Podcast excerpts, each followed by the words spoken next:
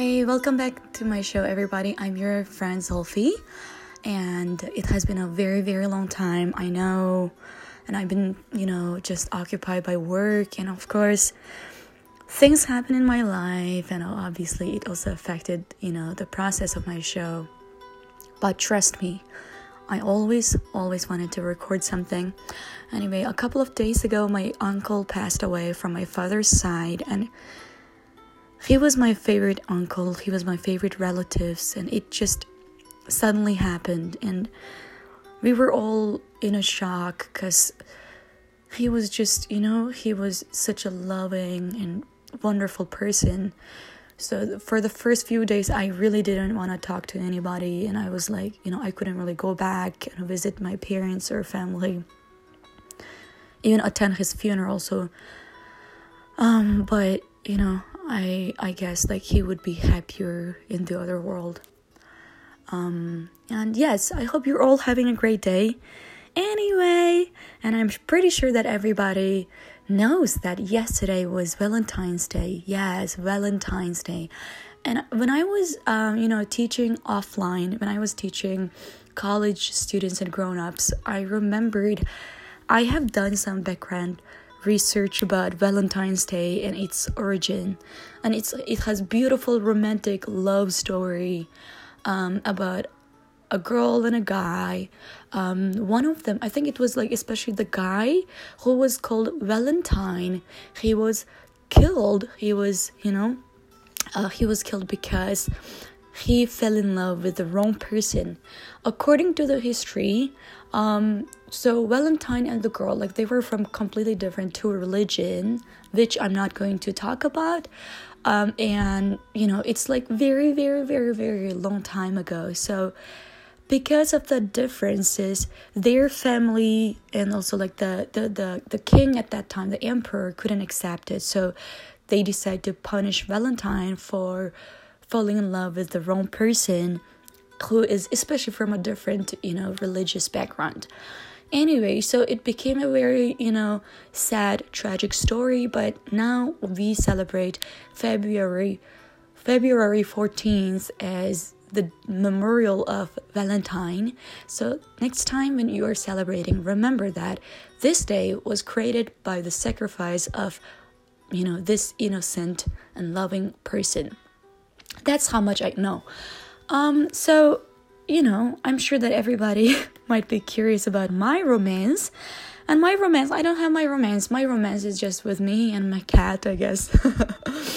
Um, I remembered every year I would make a plan like, oh, you know, I will start a relationship and stuff. I will start to date someone, but it's just, I don't know if I am getting too busy with work or if I'm being too passive in terms of relationship. It's just, you know, it didn't just work out. But anyway, so, and plus, this year is a very special year and I have to spend, you know, my whole day at home working because I was teaching in the morning and at night during the day, just cooking, and it's it's you know, it's been a hectic February. Uh, so I didn't really feel bad, but I still want to celebrate, you know, your Valentine's Day if you are celebrating.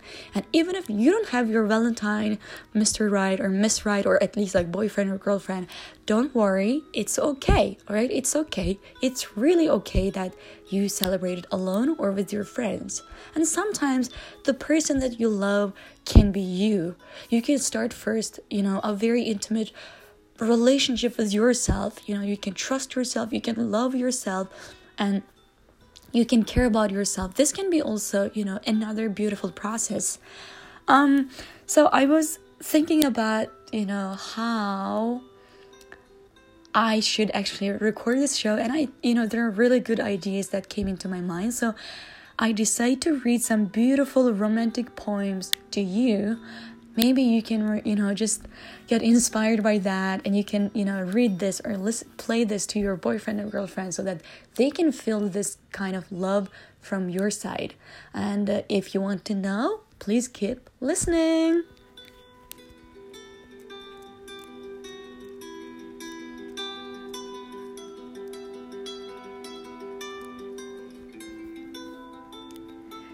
Okay, so the first person is um, this person was called Shalach Bulam. I found it on foreign website, and this person said, "Baby, when you hold me, my emotions makes it clear just how much you mean to me while you're laying here.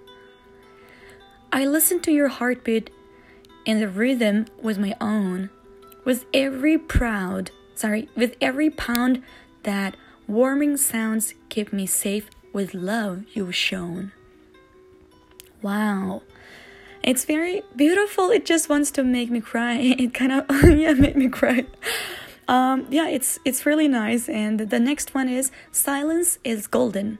The name of the poem is called Silence is Golden，就是沉默是金。那我们看一下 Hannah Hess。It's not your conversation that keeps me entertained, but rather the way you look at me that makes me feel sustained.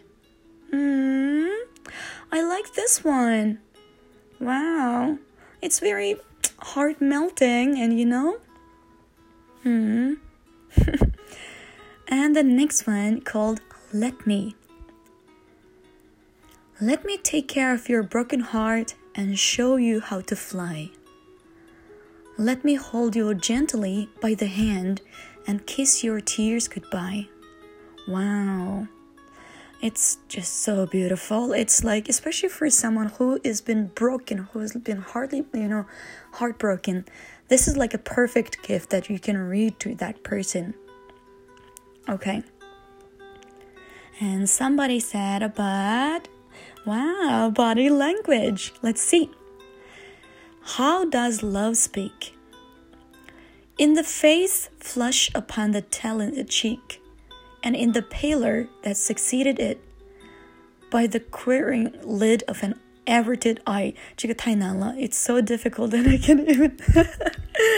I'm so sorry. It's been such a long time that I've been teaching kids, and like sometimes it's just my brain doesn't function well. And um, the next one is actually this one is beautiful. The meaning of love. 那我们看一下他们解释的 meaning of love 到底人怎么解释的啊？他说。to love is to share life together, to build special plans just for two, to work side by side, and then smile with pride. Hmm. Okay. And the next one is if I thought. If I thought for just one moment that this would be my last breath, I'd tell you that I love you forever even beyond death. If I thought for just one moment that your face would be the last I would see, I would take a million pictures and save them just for me. Oh my god, this is so nice. Oh wow. Okay, I'm not a romantic person myself, but honestly, when I listened to all of these like poems, when I read them, I got kind of like really touched. I don't know. It's um oh my god, this is such a weird feeling. okay, and the next one is my love your eyes. When I'm looking into your eyes, I see all the love you have for me. I see in your eyes you care for me a lot. I see your love for me is true. Hmm, nice. Wow. Okay, I can't read it anymore. It's just, it's like, you know, torturing yourself by reading all of this romantic stuff. okay, okay, one last one. I think I, I should read one last one. Okay. Mm. The last one should be, let me check. Okay always for the last uh, first time. 我们听一下这个 always for the first time. If you, you ever sat around dreaming of an imaginary person you will meet and fall madly in love with you one day, you'll want to read one of the most inspirational love poems by Andrew Breton. 嗯，这个人的诗歌就是特别好啊。我们看一下，他说了。you return at some hour of the night to a house and an angel to my window. a wholly imaginary house. It's there that far from one second to the next. In the inviolate darkness, I anticipate once more the fascinating rift occurring. The one and only rift in the facade and in my heart. Facade, sorry. Wow, poems are difficult to understand, man. Like sometimes you you're supposed to like you know look at them from a different perspective, not just like verbally or like you know literally. You really have to understand things from very abstract, you know, abstract or metaphoric way. Um Anyway, so this is for today. I hope you guys liked it. And the background music is actually called 爱的罗曼史，就是叫 Romance Anonimo. I don't think it's English. It's probably like Italian or Spanish. And this is for today. I hope you like it. I will see you guys next time. Bye bye. Happy Valentine's Day, by the way. Happy belated Valentine's Day. Actually, yeah, because it's 15th already.